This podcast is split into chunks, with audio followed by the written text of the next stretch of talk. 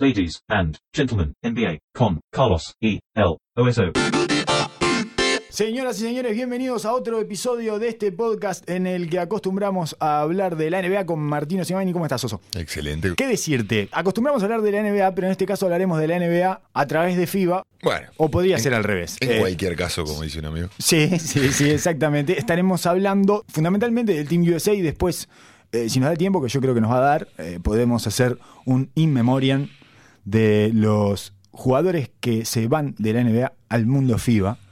En algún caso se van a, China, claro, que es una... En fin, ya, ya, ya llegaremos a ese punto, pero en principio mm, me gustaría hablar del Team USA porque es lo más inmediato que tenemos en cuanto a competición y porque además eh, en los eh, tanto en los torneos FIBA se ven cosas que adelantan un poco, retomando aquello que decíamos en el episodio pasado, que FIBA es un espejo que adelanta a la NBA y se pueden ver cosas que luego se van a poder eh, evidenciar en una competencia completamente diferente y de, características eh, incomparables, pero que sigue teniendo la misma materia prima, que son el, talento de, de los jugadores, digamos, ¿no? Esa es la materia prima tanto de la NBA como el mundo FIBA o como cualquier eh, competencia deportiva de la que estemos hablando. Y en este caso, en el Team USA, ya partiendo de esa base de, de la que hablamos de talento y como materia prima, es eh, la peor materia prima que han tenido, me parece, hasta ahora, desde que empezaron a jugar los jugadores NBA en la FIBA. En la- en el- cuando hablamos de básquetbol FIBA, eh, vamos a poner un pequeño asterisco y vamos a hablar de solo el torneo que es exclusivamente FIBA, que son, Es los, el mundia- mundial. son los mundiales. Sí, ¿no? por eso sale tan mal. Porque es exclusivamente FIBA. Porque en las Olimpiadas, Estados Unidos y generalmente la mayoría de las estrellas NBA recurren consistentemente a los torneos. Sí, es un torneo mucho más por la importancia, por lo que simboliza, por la presencia eh, de, de- de lo que implica una medalla olímpica para un país. Eh, siempre los equipos están mucho más fuertes, mucho más armados.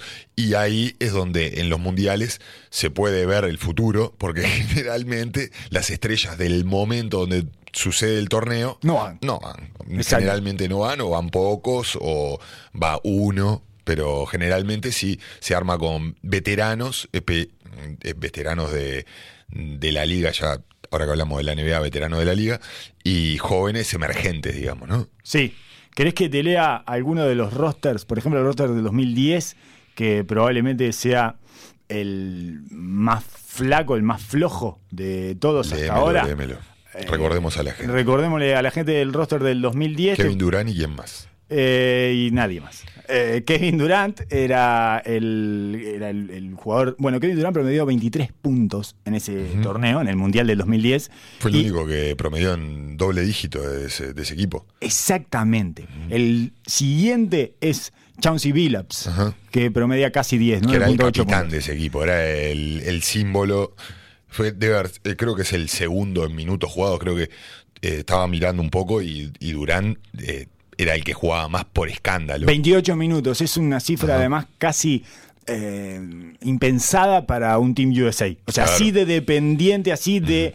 eh, as- así de pesado estaba en los hombros este equipo, de, en los hombros de Durant, porque no prácticamente no, o sea, salía muy poco, estamos hablando de un equipo que suele ganar varios partidos por 20, 30 puntos, de cualquier manera es la diferencia global más pequeña que han tenido en todos los torneos desde que volvieron los NBA, que es un más, más 24.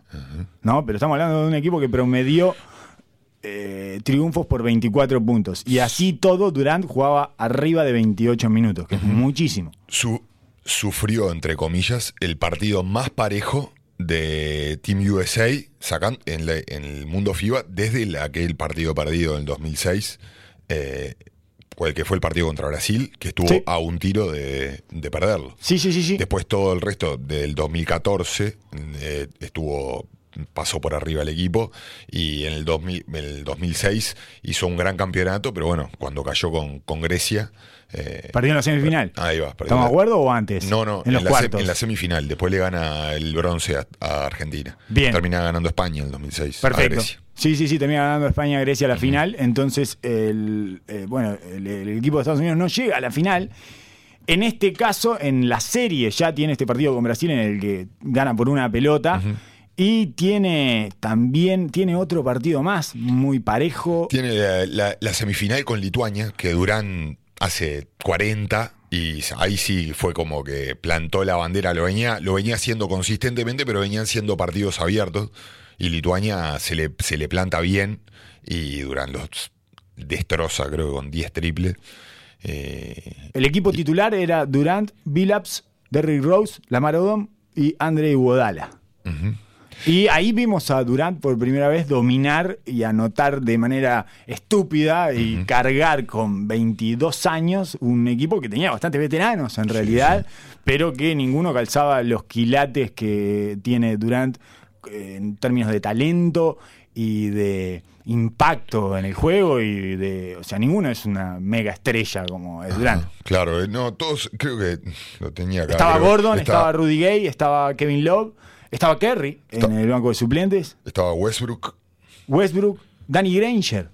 Danny Granger. El extinto Danny Granger. Tyson Chandler. Tyson Chandler, que estaba a un año de ganar la NBA, ¿no? un año después ganaba la NBA. Con Dallas, claro. Eh, el equipo generalmente jugaba con, con Durán de 4 y jugaba a Odom, que era una pieza fundamental porque era el 5 chico de la, alineación de Small Ball. Y después, eh, obviamente, era Billups en los momentos importantes. Y después rotaban. Eric Gordon tuvo una gran, un gran mundial. Sí. Él tiró muy bien desde afuera, era uno de los, de los tiradores designados. 43% de triple. Bueno, lo recuerdo como... 45% de triple. Si nos acordamos, eh, Eric Gordon era un gran proyecto de la NBA. Tremendo. Tremendo, que sufre 3, 4 temporadas consecutivas con lesiones que no lo dejaban no lo dejaban levantar el ritmo. Sí, por eso no pudo destacarse en New Orleans y en realidad tuvo una segunda eh, un renacimiento en Houston. Claro. Con este, esta vuelta a ser una, un tipo que ofensivamente eh, puede manejar las riendas de un equipo, sobre todo cuando eh, en los minutos en los que comanda la segunda unidad. Claro, pero todavía eh, Estados Unidos estaba en un, en un híbrido de, de, juego, digamos. Por eso creo que recala tanto en Durán, porque me parece que es un equipo con una identidad un poco extraña. No er, era un equipo que en una, NBA que tendía mucho más hacia el, hacia el juego eh, pequeño, más rápido. Creo que fue el, primer, el primer, primer Team USA que, que no tenía centros casi. exacto, que fue con Chandler y nada más, que fue pequeño y mucha versatilidad, tiro y en un mundo FIBA que todavía estaba dos, tres pasos más lento y no tan volcado hacia el tiro de tres.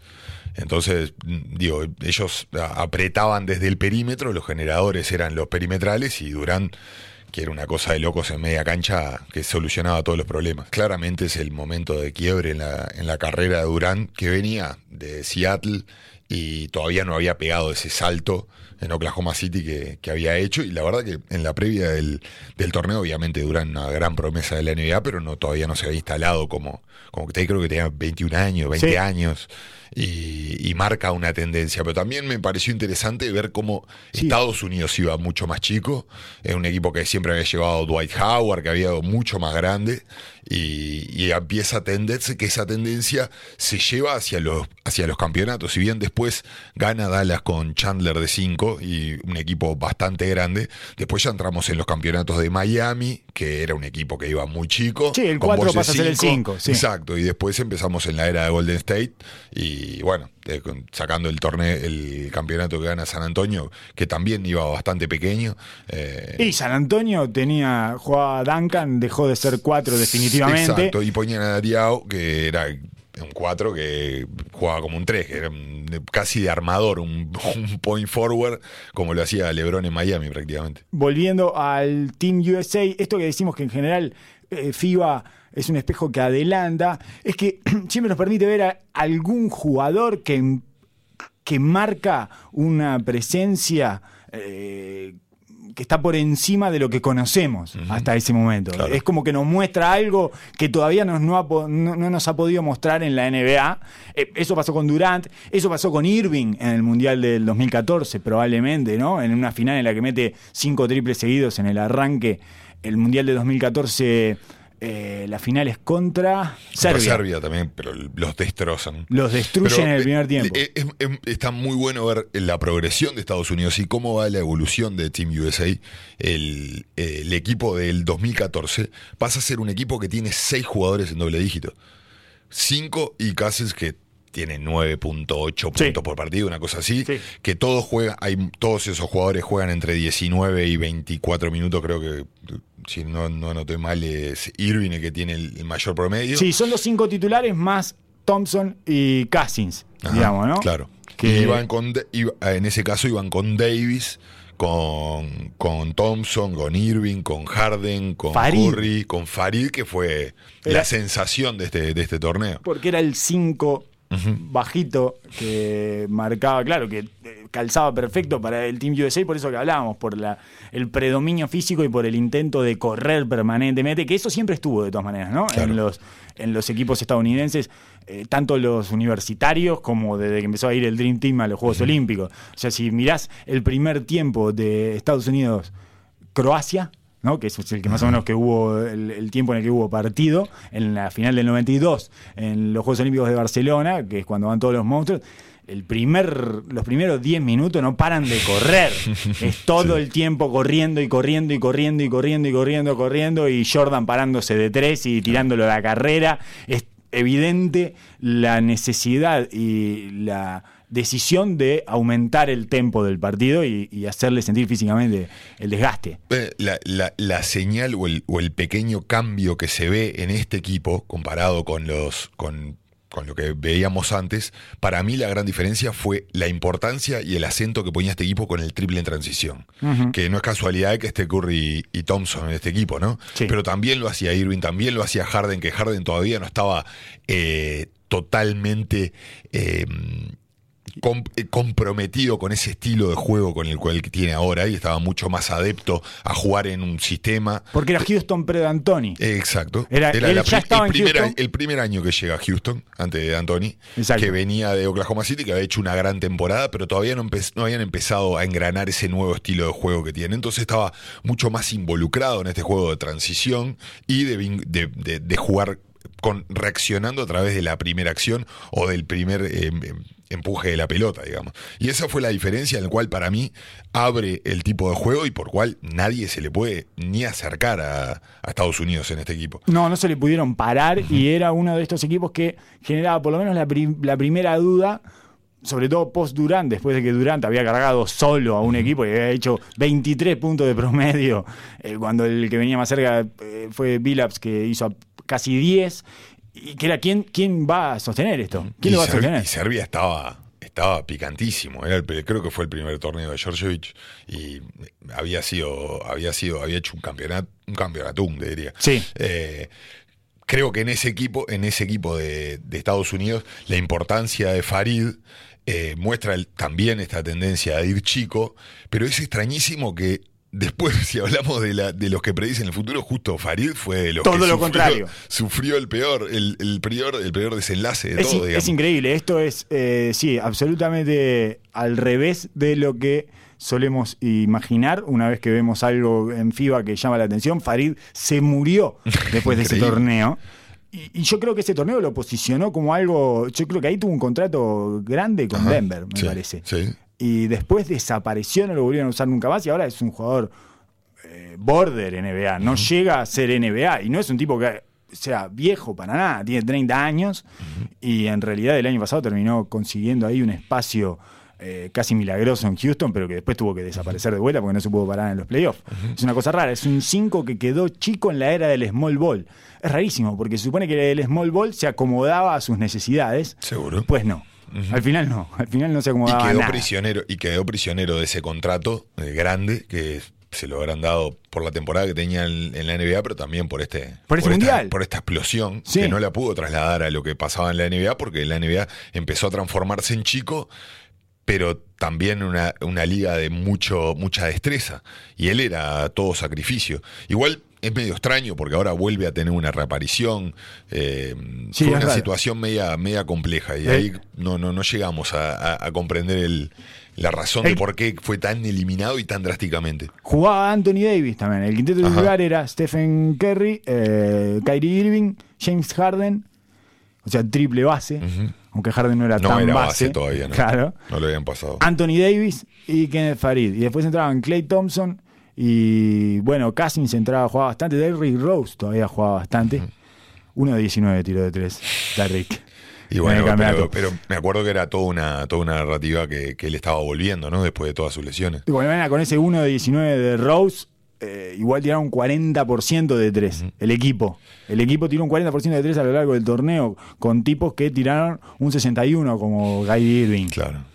Eh, Kyrie Irving mete cuántos 10 triples en último en la final que Sí. le levanta los 10 de porcentajes 13, escandalosamente. una cosa así, sí. Pero eh, es in- el- a lo que iba con el, con el triple en transición, este lo, un dato curioso que vi es de que este equipo metió mucho menos triples que el anterior, que el del 2010. Metió 77 triples, tirando menos también. El otro metió 92, este tiró 190 triples y el otro tiró 230. Claro. O sea, no era que el triple no era importante en esa época, sino la manera En que y, se de, tiraba. y de dónde llegaban. Eso mantenía a los equipos constantemente a, a- a moverse, lo- los equipos de FIBA que históricamente, que también me parece un punto importante, que los equipos de FIBA, nosotros tendemos a decir, este equipo es FIBA porque juega estructurado.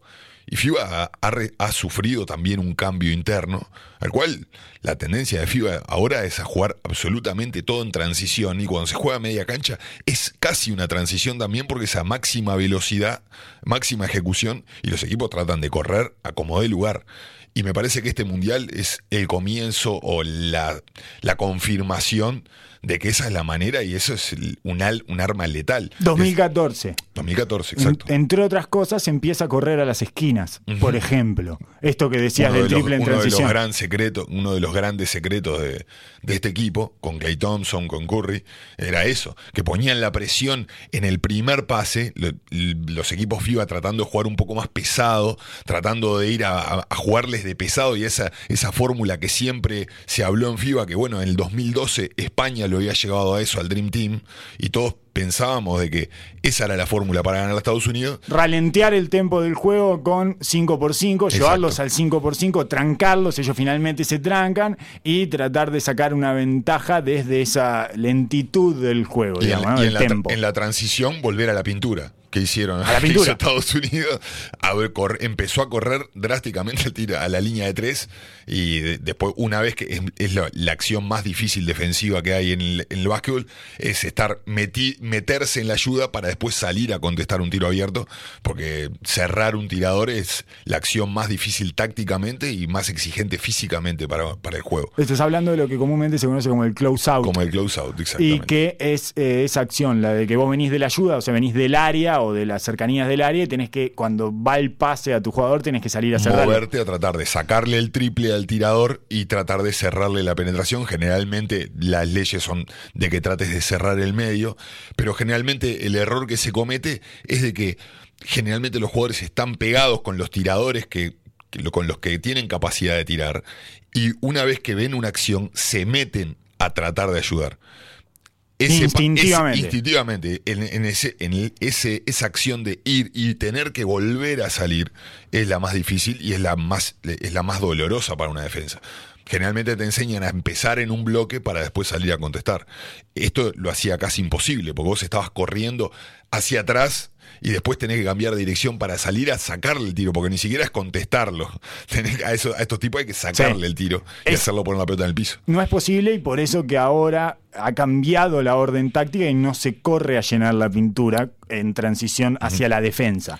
En- siempre, generalmente, obviamente estás viendo el personal que con el cual jugás, pero sí, antes yo recuerdo cuando estaba en la universidad, nuestra, nuestro pri- principios defensivos era el base tomaba la primera línea prácticamente a la mitad de la cancha, un poco más adelante, y todos los grandes corrían a la pintura, los aleros primero tenías que llegar a la pintura para después salir, si era un tirador, un paso más a la línea de tres o esperarlo en la línea de tres, eso no existe más. En No. la mitad de la cancha ya tenés que tener tu referencia Exacto. porque te, te aniquilan. Y si te toca un tirador, que es algo bastante probable, porque en general hay dos o tres por equipo, Claro. tenés que pegártele. No tenés claro. que darle la posibilidad de que ese tipo reciba y tire, o que reciba y te haga hacer el close out. Y en realidad eso empieza a cambiar probablemente. Sí, está bien, es donde se ve más abiertamente ese. O sea, llega. Estados Unidos llega con un paradigma para el que todavía FIBA no estaba preparado. Claro. Eso es lo que básicamente nos estabas explicando, que es que nos- o contando, que es que el- ellos empezaron a correr a las esquinas, correr a la esquina es eso, es el tirador corre al triple de la esquina, no corre más hacia la pintura o, eh, la- las zonas aledañas para definir en una bandeja, sino a pararse en la esquina y tirar de tres, eso lo pueden hacer Kerry, Thompson y bueno, este, un poco Harden, etcétera. Ahora en la NBA lo hacen casi todos los equipos y en FIBA eh, siempre hay uno o dos que corre a la esquina directamente. Sí, sí, sí. Y, y es algo que cuesta, cuesta para, para los jugadores adaptarse, para el ojo del hincha también adaptarse. Sí. Dale, corre, está solo, Sí, la sí, pintura, sí, pero claro. eso genera una desestabilidad en la formación y la manera de defender que abre la pintura completamente si tenés un tirador en la esquina. Por Es eso- esa es la posición de, de mayor desventaja que podés estar. Sí, por eso después vemos eh, doble de bandeja de tipo que vienen claro. picando y hacen un coast to coast No, y nadie le termina de salir. Y Que- lo, lo bueno es que eh, después del 2014 llega, eh, nace Golden State y toda esta dinastía y es lo que hemos visto. Mis infinidades de goles de bandeja solo, mientras toda la gente está pegada en la línea de tres y mirando como, como un boludo a ver qué, qué fue lo que pasó, quién Bueno, se equivocó. Podemos venir al roster del 2018, entonces Claro. después de haber hecho este repaso del 2010 y 2014 y de las cosas que logramos ver en esos mundiales FIBA que todavía no sabíamos que existían y que empezaron a mostrar sus primeros trazos, ya sean jugadores o formas tácticas de afrontar el juego. Y te leo el roster o los 15 que por ahora van quedando, que son Barnes, eh, Harrison Barnes, Jalen Brown, De'Aaron Fox, Joe Harris, un tirador, ¿no? Eh, Kyle Kuzma, Brook López, Kyle Lowry, Middleton, eh, Donovan Mitchell, Mason Plumlee, Marcus Smart, Jason Tatum, PJ Tucker, Miles Turner, Kemba Walker y Derrick White. Eh, tiene dos grandes, nomás. Volvemos a esta cosa de que es casi sin grandes. Yo no sé si van a llevar a los dos o van a llevar a uno solo. Yo- ¿vos, Porque- cómo- vos cómo la ves? ¿Cómo- cuáles, ¿Cuáles son tus 12? Bueno, eh, podemos empezar a jugar a eso porque yo no estoy del todo seguro. Eh, imagino. Obviamente, obviamente que no tenemos. O sea, Hay un problema. eh, tengo un problema de posiciones. Yo sacaría a todos los cuatro. Iría sin cuatro prácticamente. El otro día los vi jugar un poco entre ellos en un eh, scrimmage y jugó Middleton de cuatro. Entonces, a mí me parece que Kuzma va a quedar afuera. Por ejemplo. claro. Pero si queda fuera Kuzma y si queda fuera Harrison Barnes, sacaron tus cuatro. No tenés más cuatro. Porque tampoco llevaría a Harrison Barnes. No, yo. puede ser Jalen Brown. Claro. Puede Pero ser ahí ya estás cuatro y para- forzando un 4, es lo que te digo, es Middleton 4, Jalen Brown 4, es, son cuatro perimetrales y un grande, pero entonces ahí ya no podés sacar a Brook López porque te tenés que quedar con dos por las dudas, Miles Turner y Brook López. Eh, eh, está, está bueno ver de que este, este obviamente siempre pasa en los, como hablamos en los torneos FIBA, Pop, que es su primer selección Sí. como entrenador, va a llevar a los que puede, no a los que quiere. ¿no? Obvio. Y, este, y nunca ha sido tan evidente como este año. No, no, se le bajaron 15. Se le siguen bajando, hasta ayer se le bajó Bagley, por ejemplo, o sea, o anteayer se le bajó Bagley. O sea, jugadores que no estaban en el roster, que estaban, fueron a entrenar como equipo suplente, que los vieron bien y los subieron como de Aaron Fox o como Derrick White, y que ahora se bajan, Se ahora bajan que le dieron un break de un par de días y decidió irse. Sí. Entonces, Pop es uno de los técnicos que ha demostrado que tiene más flexibilidad en su manera de jugar. Pero no deja de ser un tipo de vieja escuela que todos sus equipos quieren de que la bola se mueva, de que haya generosidad en el juego, Sí. de que generalmente tiene tendencia a ir grande en su, en su gusto y que no es un tipo que si bien esta versión de San Antonio eh, ha sido mucho más eh, de, de ISO y de, de juego uno contra uno, Sí, por el material que tiene. Claro, el, el- en FIBA no es el fuerte de Estados Unidos, sino es donde saca la ventaja. No. Que es en, el, en la cantidad de talento y lo que, Cancha habla- abierta. lo que hablamos de, de- la velocidad. Y para eso la bola tiene que moverse, si bien las cosas han cambiado. Eh, en este equipo, me parece que tiene, y en este mundial específico, tiene un gran tema, que las dos grandes potencias a las cuales se enfrenta son Giannis eh, con Grecia y Serbia con Jokic. Marjanovic y Jokic. Y Radulica también. Sí. Entonces son equipos que van grandes. Se van a encontrar con, con Francia, con Gobert. se Sí, van- sí. O sea, es un, es un, es un Abajo mundial- pierden. es un mundial que tiene, tiene, tienen esa, esa problemática. Y a su vez, en el perímetro no tienen tiradores letales. Tiene a Joe Harris. Joe Harris. Tiene a Kemba Walker, que ha mejorado muchísimo su tiro. Sí, pero no es un tirador. Y Middleton. Middleton. Pero nada más. Middleton, que es el otro que puede jugar a ISO, por ejemplo. Claro. Es de los pocos que se puede. eh, que puede tener una eficiencia alta jugando a Isolation. Y, y creo que por eso eh, mueve a Middleton al 4. Cree que probablemente ahí sea la, ventaja para generar tiros de, la nada misma, que es la posición más vulnerable, entre comillas, del, en FIBA, que fue donde explotó Kevin Durant, donde hizo un est- estragos Kenneth Farid con el rebote ofensivo, donde ponían a Davis y no lo podían defender.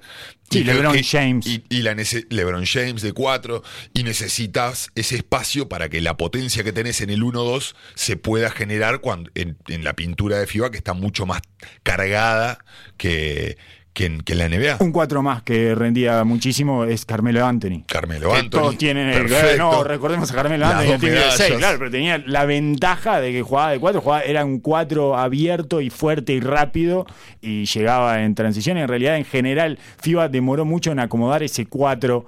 eh, no, te- no tenía las piernas ese 4 que requería.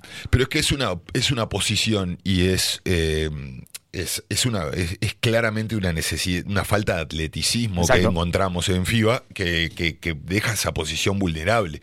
Eh, entonces, mm, hay, hay, hay, hay maneras de ver este roster. Yo creo que, el- o sea, para mí los tres bases tienen que estar. eh, Kemba Walker, de Aaron Fox y Lauri.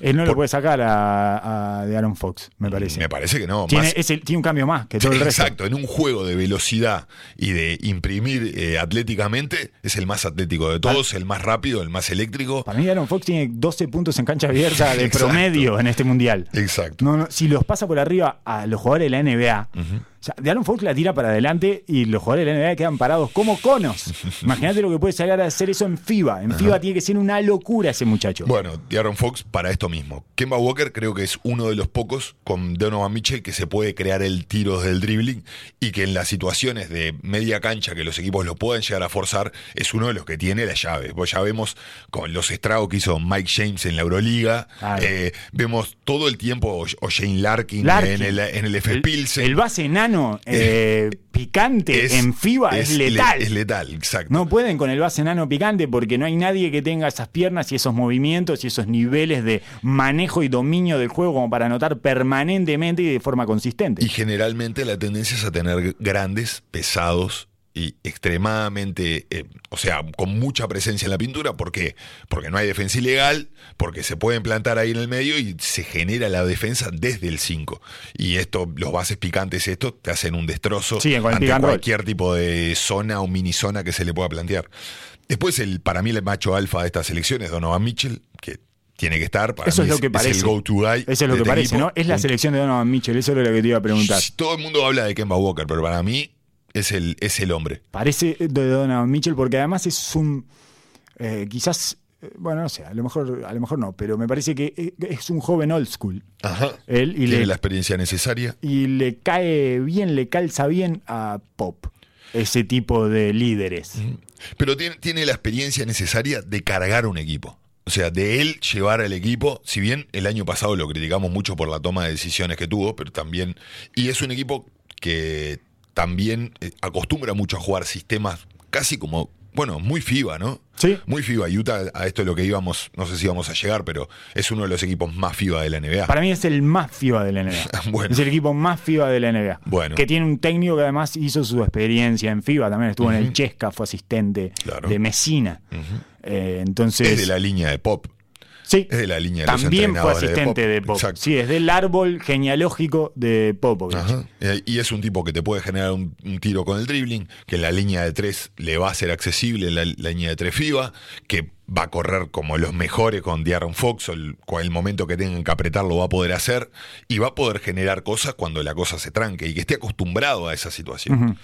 Eh, después, me parece que Joe Harris tiene que estar sí o sí. Necesitas el ese único, tirador. El único tirador especialista que tenés dentro de la- del, del equipo. Es tu Clay Thompson. Exacto. No tenés nada más que eso. Listo, llevate ese Clay Thompson porque lo tenés que meter adentro y lo tenés que tirar para adentro de la cancha cuando necesites puntos y necesites abrir la- el juego y poder. O sea, te, es el tipo que te puede destrabar una ofensiva o te puede liquidar un partido. Vas Exacto. 8 o 9 puntos arriba si metes 3 triples y se acabó. Exacto. De los 3-4, eh, para mí, obviamente, Middleton está. Tiene que estar. Y a. Lauri lo llevás. A Lauri, ¿por qué, ¿por qué Lauri te había dicho? Porque ¿Por qué llevamos a Lauri? eh, porque per- personalmente pienso de que en un en este tipo de equipo que no tenés eh, Veterano. no tenés no tenés otro no tenés otro base y no tenés un base que eh, esté pendiente del juego grupal. Porque a Marcus Smart no lo contamos como base. Es- esa es la, esa yo tengo al, al Lauri o Smart. Por eso. Smart tiene, Smart Lo- tiene, el- tiene la desventaja de que mm, es sumamente inconsistente con su tiro. Sí. Pero, y Lauri es, es mucho mejor tirador. Está dentro de la, dentro del, del manejo, del manejo de, de los conceptos FIBA, ya con dos, te- dos equipos arriba. Pero Smart te da otra dimensión defensiva que Lauri ser, no te la Lauri da. no es mal, no es un muy mal Pero defensa. Smart es grande, o sea, puedes ir a pu- puede cambiar, cambiar. ese tipo de cosas. Sí. A mí lo que me parecía es que los dos no tienen sentido. No, no, no, es uno de los dos. Ah, bien, Es en eso estamos de acuerdo entonces. Para, sí, yo ent- entiendo lo que me decís defensivamente. Yo sacaba a Lauri. Vos sacabas a Lauri. Sí, Ah, ya yo- saliste campeón, todo está bien, Está dale, bien. dale, divertite, pasa bien en las vacaciones, está jodido del pulgar, lo operaron del pulgar, todavía no ha podido verdad, meterse en los entrenamientos, no ha tenido razón. nada de básquetbol 5 contra 5. ¿Qué te vamos a operar? Sos Lauri al final. No, no, eso- esa parte no se la voy a decir. esa parte se la voy a decir a mi asistente cuando estemos Perfecto. saliendo de la sala. Es Lauri al final, no lo vamos a operar. Me parece bien. Eh, lo que sí a- me refería con que tenía que tiene que ir un tercer base. Sí, sí. Eh, Kemba Walker y Fox tienen una tendencia de juego que es un estilo que va muy bien en, en FIBA, pero me parece que no puedes quedar liberado con dos bases en un torneo de estos, con que tenés que jugar tantos partidos, te puede pasar cualquier cosa, cualquiera de los dos, y necesitas un base, que también necesitas un base experiente que pueda organizar y que pueda jugar para Donovan Mitchell, que le pueda dar un espacio a Middleton, porque los dos bases que te nombré tienen tendencia a abarcar Sí. y a cargar con todo. Entonces necesitas un tipo de esos en este tipo de torneos para poder utilizar en ciertos momentos. Que no es de Reed White tampoco. Que no es que no está. exacto. Que no está pronto para esta situación. Yo a Derrick White, increíblemente, lo tengo eh, en la duda con Tatum. Son los dos jugadores que para yo veo de que van a estar peleando un puesto. ¿Ah, sí? O sea, para ¿Tan mí, atrás lo tenés a Tatum? No, me parece que es un jugadorazo, pero me parece que Yo sobredimensiono a Tatum, se ve No, me parece, un, permanentemente. me parece un jugadorazo. Pero mm, creo de que. mm, ¿por, por qué, a, a- ¿Por qué voy a esto? Porque para mí PJ Tucker va a estar. Sí. Para mí PJ Tucker va a estar. Y te hablaba de, lo- de los equipos que, como hablaba con- hablamos de FIBA, eh, tienen que tener un resguardo atrás, tienen que ir bastante más grande. Para vos van los tres grandes, entonces van Turner, eh, Plumlee y Brook López. Dos de tres. Dos de tres. Sí, eh, Pla- eh, López y Turner me parece que se están jugando un puesto, ¿no?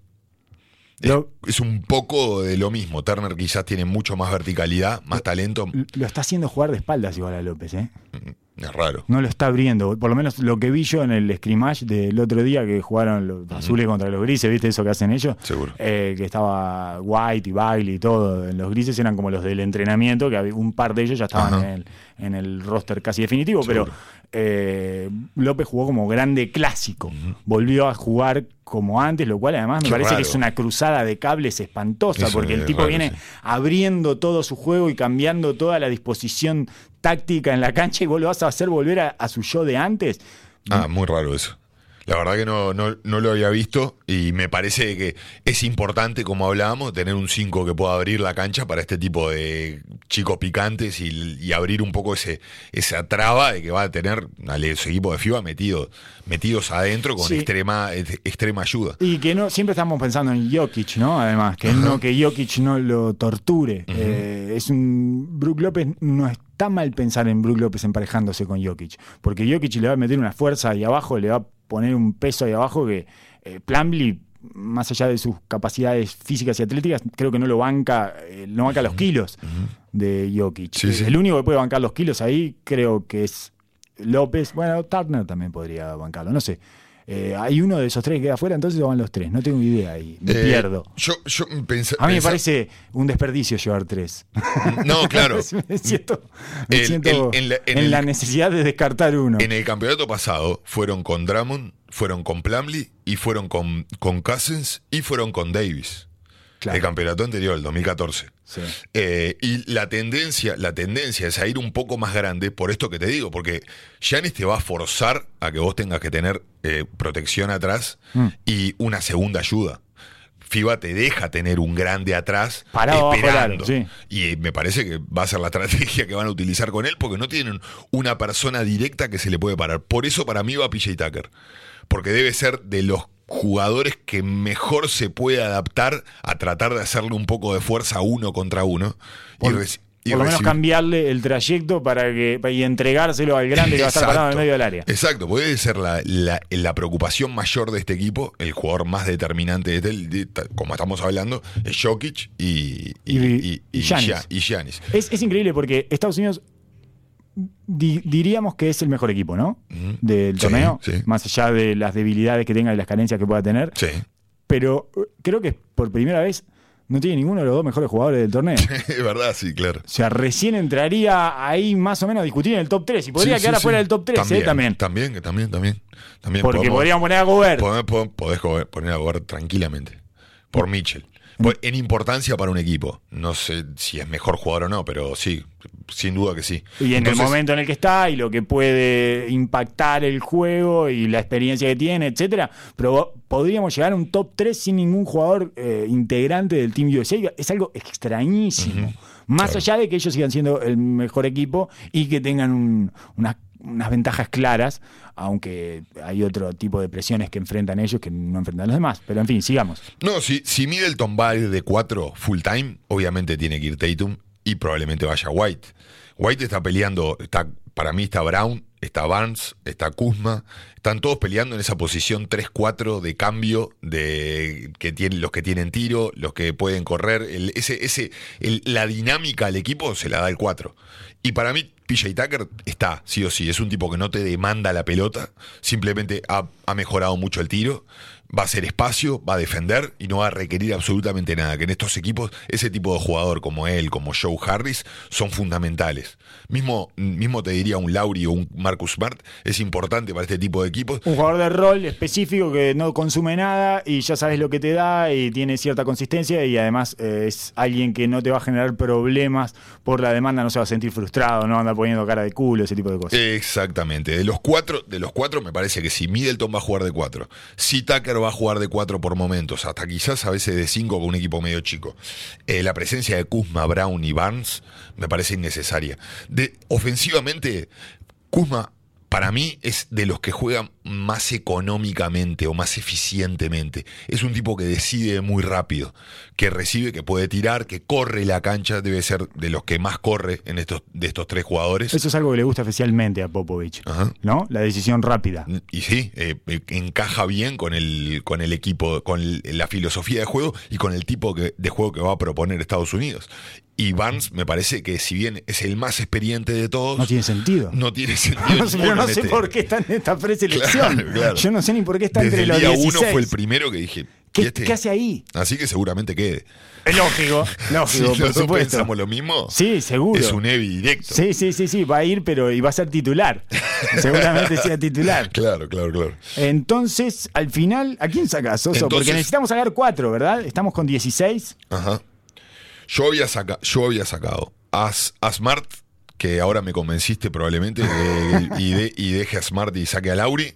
El, el tema del, el tema del, del, del dedo no es menor. Es un- Lauri que tiene tendencia a inflarse un poquito, eh, no es menor. Eh, después, eh, obviamente, para mí era... Tuvo- pa- salió campeón y se operó. claro. Hace dos meses Está y flojito, medio. está claro, flojito, está claro, flojito. Está, pero. Está flojito. En un estado Tenés es una razón, agua viva. No tenés lo razón, quiero, tenés no razón. No tiene hambre, no tiene nada. Tenés razón, perfecto, perfecto. Está, lo sacamos a Lauri. Barnes, ¿lo sacamos? sí, ¿Lo por sacamos a la- favor. Barnes? Sí, por favor. Sí. Yo sac- saco a Brown y saco a White. A Jalen Brown. ¿Eh? Ya, A Jalen Brown. lo sacás. Eh, te, te hago, te hago la pregunta esa. ¿ah? ¿Lo sacás? Muy bien, muy bien. Anoto acá, anoto acá. Entonces serían Laurie, White, Jalen Brown y ¿cuál es el cuarto? Perdón, que te, te quise hacer el truco de. Ah, y Harrison Barnes, obviamente.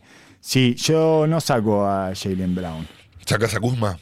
Sí, Sí, está bien. Está bien. sí, sí, saco a Kuzma. Está sí. bien. El- si lo viera por, por lo que vi en la temporada de la NBA, eh, Kuzma bastante blandito atrás.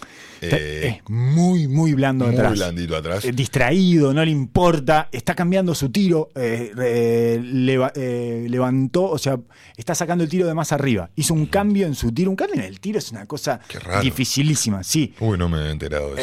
Eh, no, sí, es de, es de estúpido de seguir eh, mucho tuitero de los Lakers. ah, mira. Mucho tuitero enfermo de los Lakers, de estos que se pasan Hace todo el día viendo salud. Cosas. Sí, que sí. hace mal a la Sí, salud. no, no, no, pero horrible, horrible, horrible, horrible. Me siento sucio después de que leo ese tipo de información. Pero sí, el, el tiro de Kuzma era como bastante bajo, lo sacaba bastante bajo y pegado a la cara y levantó el, el- el- punto de lanzamiento, digamos, ¿no? El lugar de donde está tirando. Y eso es, un- eh, es tremendamente difícil de sostener en un torneo estresante que trae la presión, esto que yo no sé si ya lo mencionamos o no, si lo hicimos explícito o no, pero se sobreentiende que Estados Unidos es probablemente una de las camisetas más pesadas del mundo en cualquier deporte. La camiseta de Estados Unidos en básquetbol.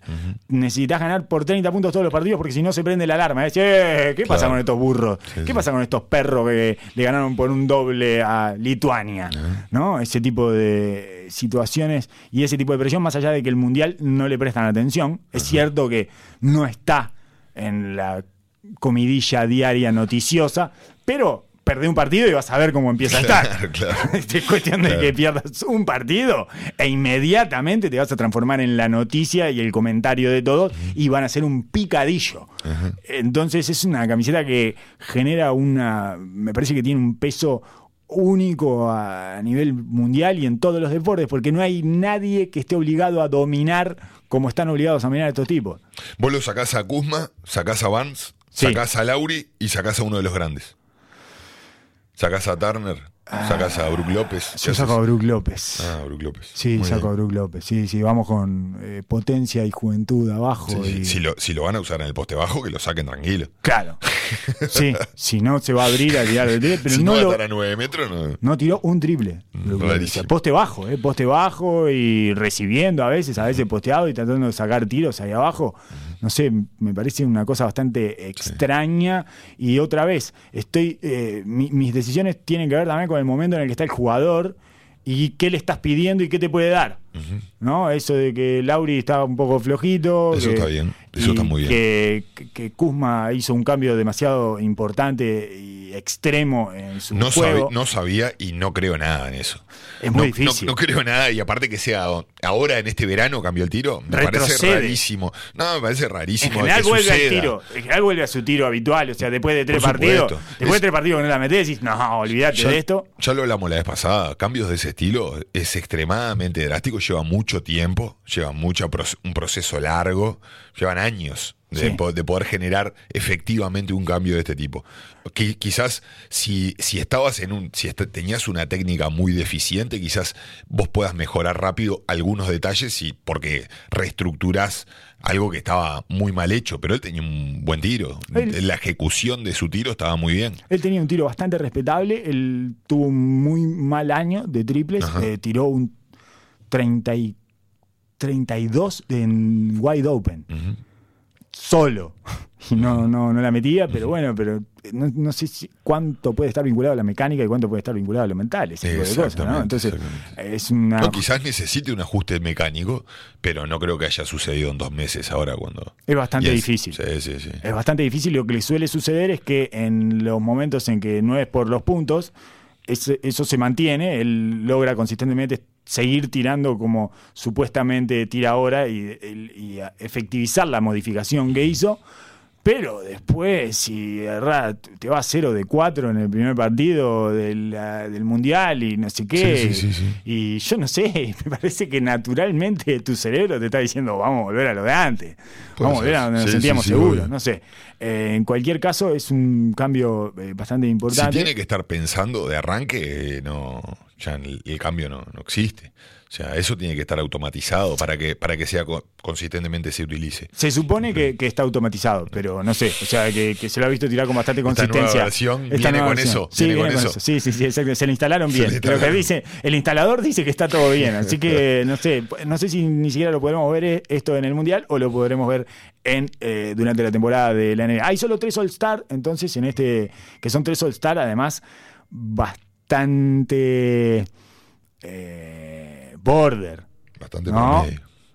Bastante border los tres All-Star que hay acá. Kemba, Bueno, es la selección de Kemba, Middleton. Middleton, claro, la selección de Middleton, la selección de los, Todo- todos los Middleton. todos los Middleton. Kemba, Middleton y Lauri. Son tres All-Star del fondo de la bolsa. Entonces, eh, ¿cuán regalado te parece que está Estados Unidos? ¿Qué, qué, qué cantidad de equipos pueden llegar a, a ver en este mundial que le, le puedan ganar? Ya habíamos hablado de Serbia y de Grecia. Serbia y Grecia. Eh, para mí, obviamente, Australia es uno de los equipos que está más, más potente o que viene jugando hace, hace años. Juegan ¿no? bien. Juegan, juegan bien, tienen una identidad, tienen jugadores con experiencia. Patty Mills, Joe Ingles, Baines, Bogut, de la Vedova. de la Vedova. Sí, tienen, son, tienen bastantes jugadores. eh, en talento están por debajo talento, de Estados Unidos, pero son, equi- son un equipo que está mucho más empastado. claro. Después y que además está acostumbrado a jugar FIBA, porque a todo esto se suma la, eh, bueno, la falta de automatización en FIBA, que seguro. es un poco... Por, eso también lo llevaría a Tatum, porque ha hecho todo el proceso de selecciones juveniles. O sea que sí. está acostumbrado a jugar en FIBA. Eh, Hizo U15, U17, U19, U20. Ah, claro que yo lo llevaría a Tatum. Yo te decía que para mí lo dejan afuera White, pero es, esa es el, la posición que ocuparía White, porque al único que puede hacerle un poco de fuerza por, por lo que da y por el estilo de juego que tiene. Eh, obviamente está España, que no lo podés descontar. España, es España. Juegan bien, otros que juegan bien. España es España. Para mí con España pasa lo mismo que con Australia. Es, Su juego es mucho más que la suma de sus partes. El equipo es, están los hermanos Hernán Gómez, está Bueno, esa, esa es la llave, está Ricky esa es la llave de todo, ¿no? ¿Cómo están si, los hermanos si los Hernán Gómez? hermanos Hernán Gó- Hernán Gómez dan un paso adelante, España es peligroso. Si no, si no es así, van a quedar en, el- en el lote del medio. Eh, después está Francia, obviamente. Eh, y Alemania para mí es un equipo que hizo muy buenas eliminatorias y que está bien equipado para jugar este, este torneo. Eh, tiene el base picante en Schroeder, que ya sabemos de que no es, no es del gusto, no es del No. paladar de la casa, pero en FIBA hace un destrozo. Siempre. Y tienen jugadores muy grandes y muy atléticos, muy dinámicos. Es un equipo que juega muy rápido, muy duro. Y Está Cleaver, sí, está Cleaver, está Tice. está Tice, está también Hartenstein, ¿no? Sí. Eh, tiene, sí, varios jugadores de ese tipo, cuatro y cinco, saltos y rápidos, que en algunos casos muy atléticos. Muy atlético. Y en algunos casos que la meten de tres. Tanto eh, Cleaver como Hartenstein la meten de tres los dos. Sí. Y Schroeder eh, tiró bien en, en las eliminatorias. Tuvo una, una o sea, A le queda bien el ¿Qué mundo pasa? FIBA. Claro, ¿qué pasa? En, ese tipo de, de- de- ambiente, él que domina todo y que quiere la pelota todo el tiempo, se crece.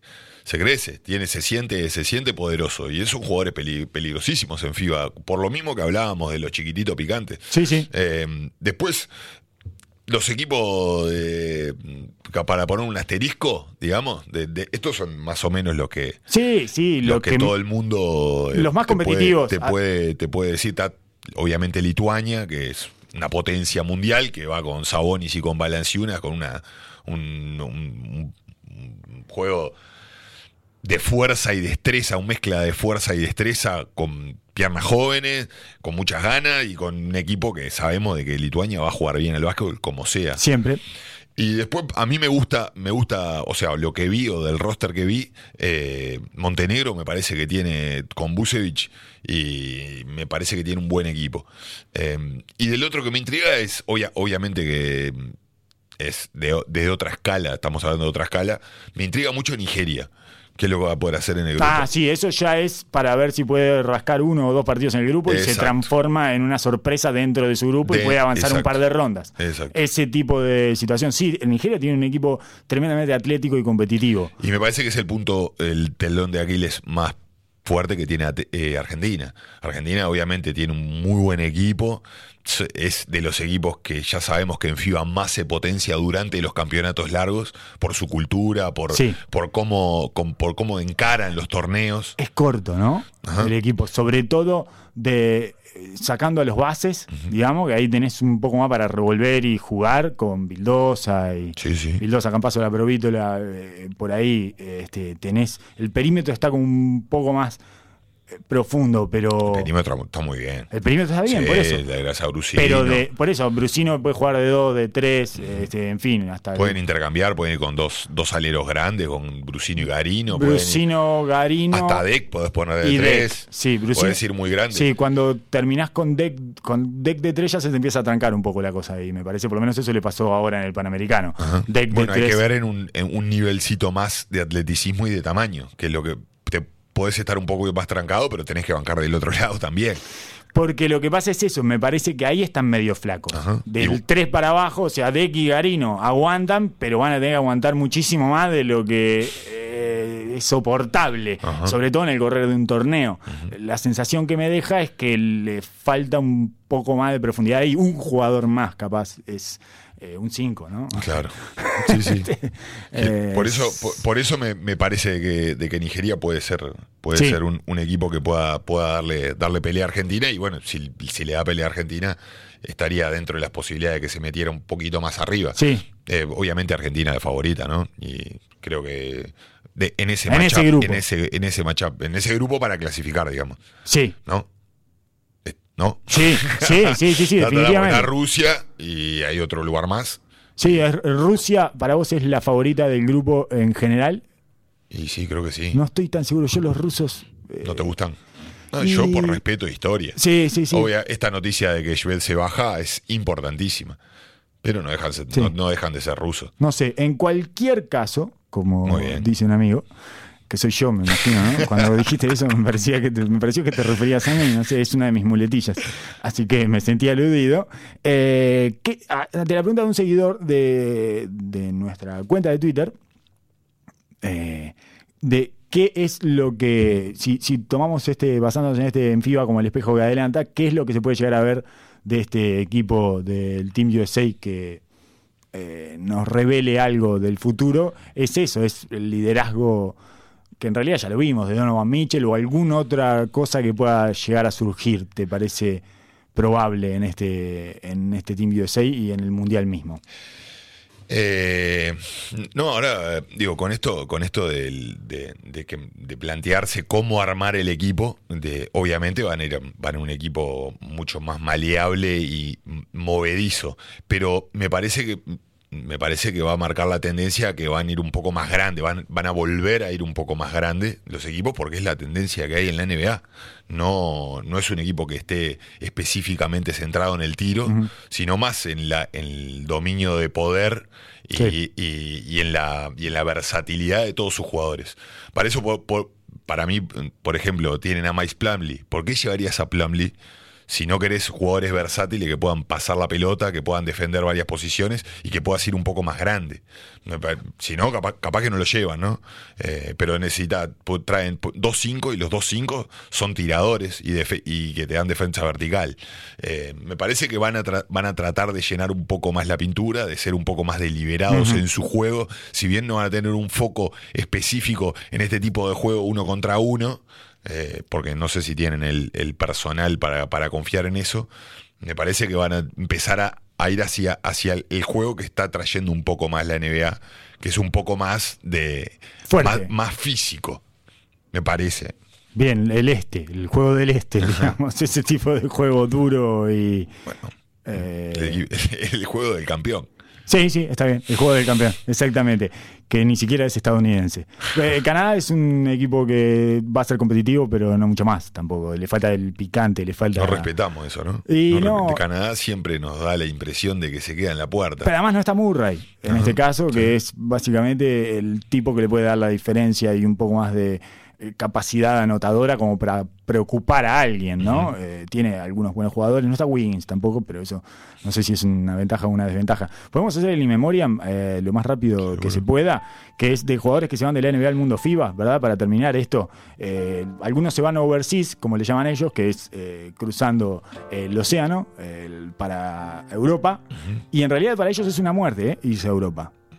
Y sí. El- para nosotros, para el resto del mundo, no, o por lo menos la forma en que lo vemos nosotros no es eh, así de trágico como lo ven ellos. Sí, cuando se van a China. Cuando se van a China es evidente que van a buscar. Exacto, van a buscar el, el bolso de su retiro. Ajá. Básicamente Sí. es una bolsa bastante apetecible. A China se van eh, Clark. Epke Udo, que no encontró su lugar en la NBA después de volver de Europa, después de tener unas grandes temporadas en el Fenerbahce, volvió a la NBA y no pudo. Eh, ahí tengo que darle la razón a un amigo eh, nuestro que me dijo que Udo no iba a pisar la cancha. Yo estaba convencido, de que, que Udo, y que Udo iba a tener 15 minutos de centro suplente porque defiende muy bien y todo eso. No, a cagar con Udo. Nada, ya Udo, anda a buscar lo tuyo a China. Parece que es un contratún igual en China. Sí. Lo cual no entiendo en absoluto, además, porque Udo es un 5 defensivo. Y parece que es el contrato más grande de la Wow. historia de China Wow. del básquetbol de China. Algo bastante natural porque a medida que van pasando los años, ¿no? El mercado va creciendo y por lo tanto los contratos son cada vez más altos. Claro. Pero de todas maneras, pagar un vagón de guita por Udo que no te va a dar nada. Sí, sí, sí. Que no necesitas estructura defensiva, necesitas puntos Exacto. y show. Eh, exacto. Nada y de eso nada tiene. de eso da Udo. Bueno, pues allá va Udo en busca de sus millones y va Lance Stephenson, que sí les va a dar todo Eh, eso. Lo van a amar en China, a Lance Stephenson. Me parece que es su lugar. El, el heredero de Marbury. Totalmente, a eso va. A eso va. Eh, y después hay una lista bastante extensa de jugadores que, algunos que habían tenido minutos en la NBA que se están yendo a Europa. Y me gustaría repasarla porque es una lista que me resultó bastante atractiva. Viste que estamos en la época, en la etapa de las listas, temporada de listas, Ajá. y las del el quinteto de la década y todo eso no me divierten demasiado, debo admitir. Me parece que me cuesta demasiado juntar las piezas. Ajá. Y después. Ya está difícil rascar hasta atrás, ir Oh. hasta el 2012, que y qué jugador en realidad estaba en esa época, pero ya estaba en una época propia, personal, que no era la más destacada de él y por lo tanto ya no, ah, no sé, no, demasiado. Esto es una lista mucho más llana, lineal, que es jugadores al que le podríamos tocar una trompeta del chacal y se les ha terminado la NBA. eh, o por lo menos eso es lo que parece. Nick Staukas. eh, tengo, tengo un factor común de esta lista, me A ver, parece, que es Contame. gente que sufre físicamente en la NBA Que ya no puede competir.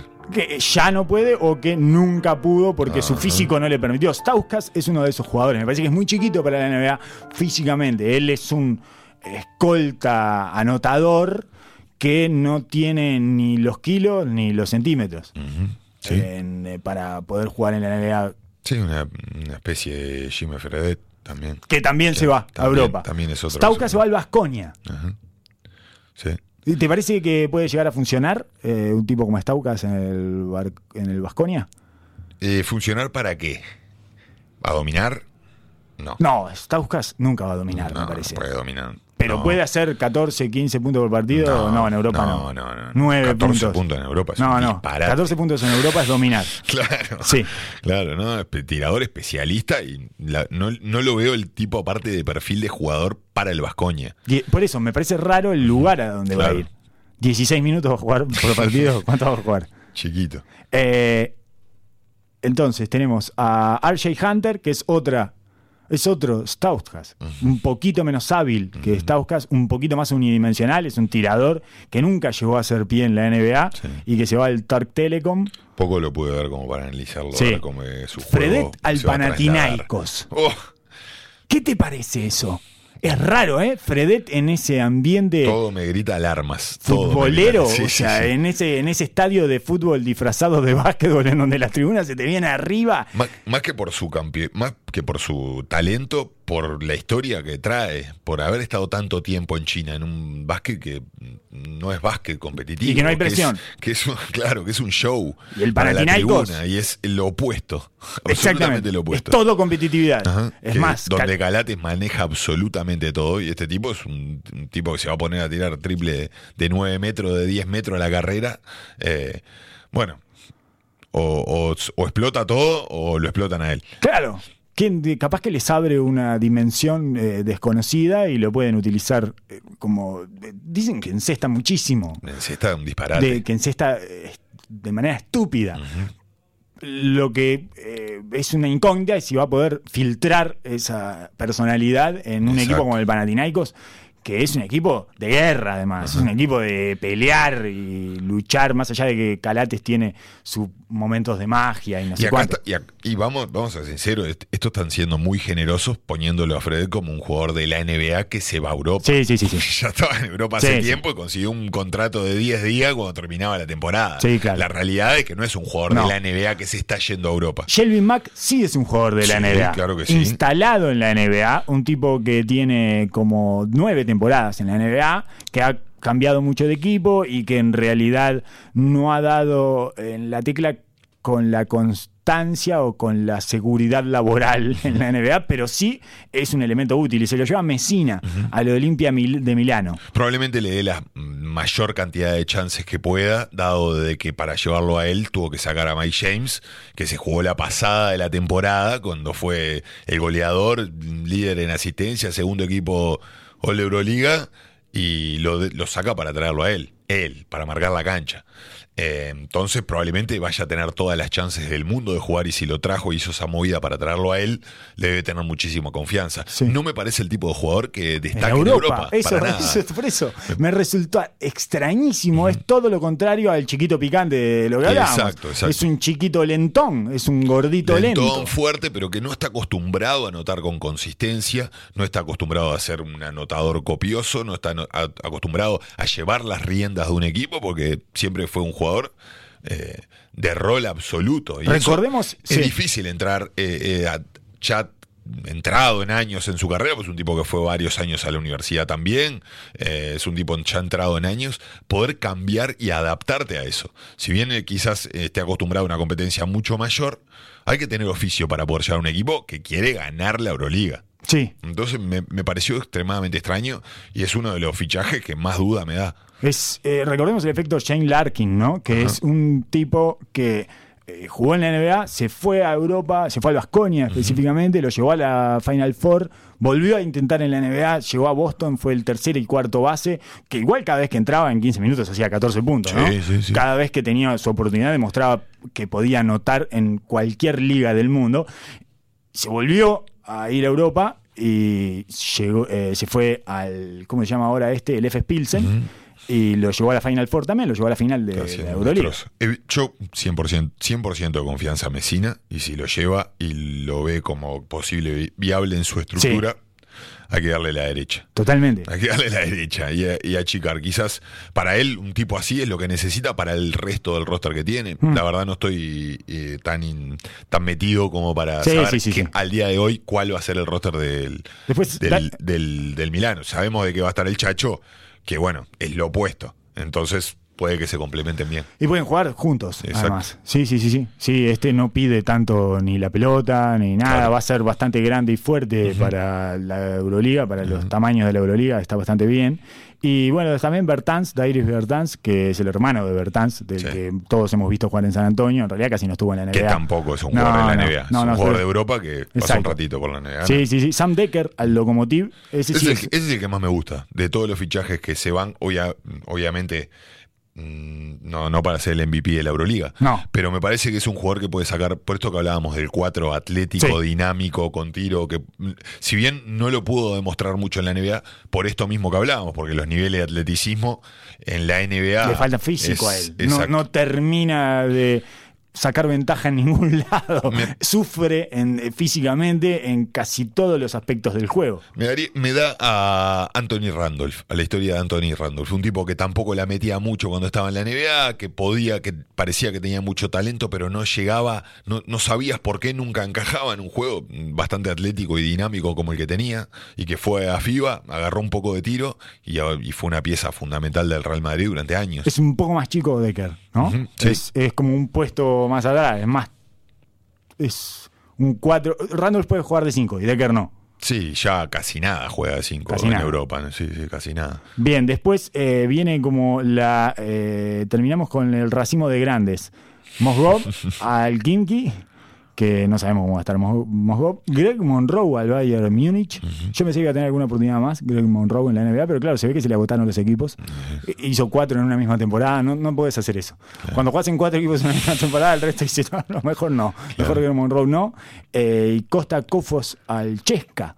Kufos va, va a funcionar. Sí, sí, sí. Kufos va a funcionar. Sí, Eh, en, en esos equipos, digo, me, me parece muy bien un equipo que va a pelear todo, que Sí. tiene una rotación Sí, larguísima tres grandes, y va a ser específico para un rol, me parece muy bien. eh, Monroe va a funcionar. Va a funcionar. Eh, va a Va a funcionar, anotar. va a anotar como, un loco. loco. va a sí, a- va a morir. como un loco.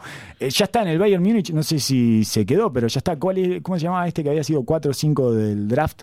Bueno, 2 del draft. De Derrick Williams. Derrick Williams. Sí, Sí. también. También. Sí, sí, sí. Eh, bueno. Pero van a jugar 5 y 4. No Sí, creo sí. que vaya a jugar de 4 Monroe. no, no, no, van a jugar los dos. Ah, por claro, eso, sí, sí, sí, Pero digo, lo Y que quiero decir es que Williams. le está yendo muy bien a Derrick Williams. Él eh, tiene otras características, Monroe, completamente diferentes, pero es de ese nivel de talento de NBA, que es un nivel para estar en un plantel, pero que no terminó de encajar. En realidad, Monroe en algún momento fue un Sí, jugador por supuesto. casi franquicia. Ajá. En Detroit lo fue. Es impresionante. Es otro que le vino muy mal el cambio de paradigma. Ajá. Sí, y que quedó en el tiempo. eh, después Mirotic, pero Mirotic es más una decisión personal que otra cosa. Creo que se va. Pero La- también estaba sufriendo físicamente, La ¿no? situación de estos agentes libres, la más increíble de todas. Sí, tenía 40 millones en la mesa. 40 disparate. millones en la mesa para ir a jugar a Utah, que es el equipo más FIBA friendly de la NBA, y que le prometía un rol eh, bastante claro y con potencialidad. Pero Con un equipo que está, está queriendo pelear todo. prefirió ir a hacerse odiar a España, porque además se volvió al Barcelona, habiendo hecho todas las formativas en el Real Madrid y habiendo salido campeón de Europa y campeón de la Liga un par de veces con el Real Madrid, y se va a jugar al Barcelona. Igual yo la entiendo, ¿eh? la decisión. ¿Sí? Sí, es ¿Desde ser- qué punto? es de ser importante eh, en un equipo que define. Ser importante de verdad. Y tener los tiros que vos querés y poder tener un margen de error que ya no tenía en la NBA. Ajá. Se le había acabado el margen de error a Mirotic en la NBA. Estaba estrechado por esa eh, necesidad de meter cada triple que tirara o de ser eficiente y, y ya eh, además lo habían reducido a esa baldosa, a tirar de tres. Parate a nueve metros y tirá. Eso fue lo último que recibió Mirotic y ni siquiera se pudo sostener en cancha ha- haciendo ese juego. Entonces es, bueno, va a recuperar su viejo yo.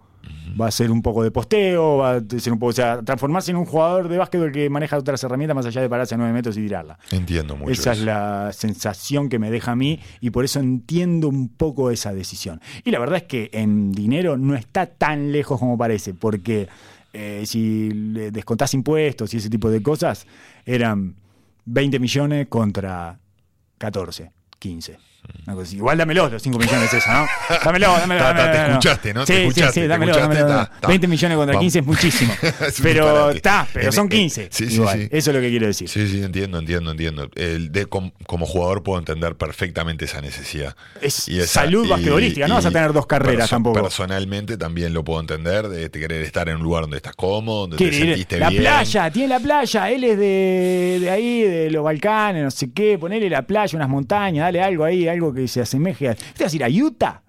Sí, es hermoso Utah, pero más, más allá de Utah es, y Sí, más no. allá de La Plata. Es raro que alguien la se vuelva de la NBA. Es raro de que un tipo de que ha estado rascando en el fondo de la NBA haya tenido la experiencia de meterse en playoff, de jugar a un equipo en serio Es rarísimo. y que le ofrezcan una oportunidad de ser titular, de ser importante, por más rol acotado que tenga, y de tener la posibilidad de pelear en serio, si bien Utah no es uno de los contendientes más, mm, eh, más marcados para esta temporada, es un gran equipo. Sí, sí. Armado, armado un gran equipo.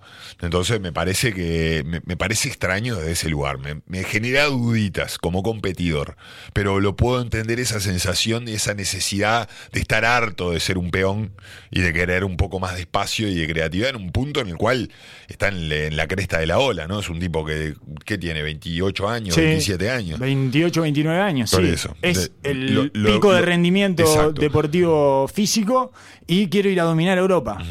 Quiero Sí, ir a sí, me- dominar. Me, me- me parece un poco de, de empacho, me eh, que, que puede suceder cuando estás en esa nube y en esa burbuja en la cual viven los jugadores de la NBA, en la cual viven los, gran, los altísimos atletas, en los cuales ya la plata no es tan importante y la, y- y- y la necesidad deportiva te, te empieza a sonar en la cabeza y muy fuerte, más cuando tuviste ya un par de experiencias negativas, entre comillas, o golpes a tu carrera. Bueno, no, en este caso fue literal. Sí, sí, sí, se comió una piña de Bobby Portis que lo noqueó. Estuvo un mes, un mes comiendo con pajita estuvo, pero en además... honor a la UFC que, que vino el sábado, Sí. eh, recordamos eh, un gran evento, pero me, me pare- me- me- me suena extraño como competidor, pero puedo entender, como te digo, Es- esa situación. Sí.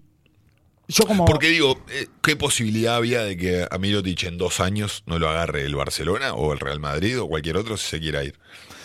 Pero si vos sentís que, si vos eh, interpretaste después de tu experiencia en la NBA que es un juego que te perjudica, que ese tipo de juego no facilita tus, eh, tus ventajas y las herramientas que tenés para destacarte e impactar el básquetbol, yo lo entiendo ahí, ¿eh? Es, no, no, dame las otras reglas, déjame volver a FIBA y no es... eh, no, no, no, no es ni siquiera que esté yendo a menos, es que estoy yendo a dominar en un nivel que es más bajo, pero además en otro tipo de juego. Porque acá se, se da una combinación, no solo eh, FIBA es eh, hay menor nivel, pero además cambia el juego. ¿No? Son decisiones personales, obviamente hiper respetables, Sí, sí, sí. y la historia de cada uno es cada uno. Me parece que agarrarse, porque en Nueva Orleans había sido un disparate lo que había jugado y la, la cantidad de oportunidades que había tenido. Me parece que venía de Chicago, un equipo que no tenía cero expectativa, que en un momento después que pasó lo de la piña, el tipo despegó y tenía muchísimo juego. Cuando fue a Nueva Orleans pasó, volvió a pasar lo mismo después de la lesión de Cousins, que tuvo una explosión Sí. ofensiva y un lugar enorme. Y ahora pelear por un título, un equipo que le exigía transformarse en un jugador uni- unidimensional, como era Milwaukee. No quiere decir, no me parece que quiera decir, de que todos los equipos lo vayan a utilizar de la misma manera, No y más Utah. No fue tan mala su experiencia. No me, no, no me parece tan dramática la situación como otros jugadores que sí han sido limitados y han sido eh, prácticamente que puestos en un cajón que no se podían mover. Pero esto es absolutamente re- respetable. El tipo quiere dominar, va Sí, a sí. tener que dominar, porque le van a Claro. caer fuerte Sí, sí, si, sí, no, si no domina, pero, pero porque después es más difícil hacer la otra vuelta. No, no, no, ya está. claro. Ya está, ya está. Ahora es a morir acá. Ah, sí. A pelearse, a morderle este, la cabeza a los rivales. y, mm, o sea, es, es, es tu apuesta final. Bien, bien, bien por él y que, y que domine tranquilo. Bueno, Oso, muchas gracias. Eh, muchas gracias por haber escuchado a todos los que llegaron hasta acá y nos encontramos en la próxima. Este fue un episodio bastante raro, eh, atravesado por FIBA, eh, por el básquetbol FIBA. La NBA visto desde FIBA o FIBA visto desde la NBA, como prefieran. Hasta luego.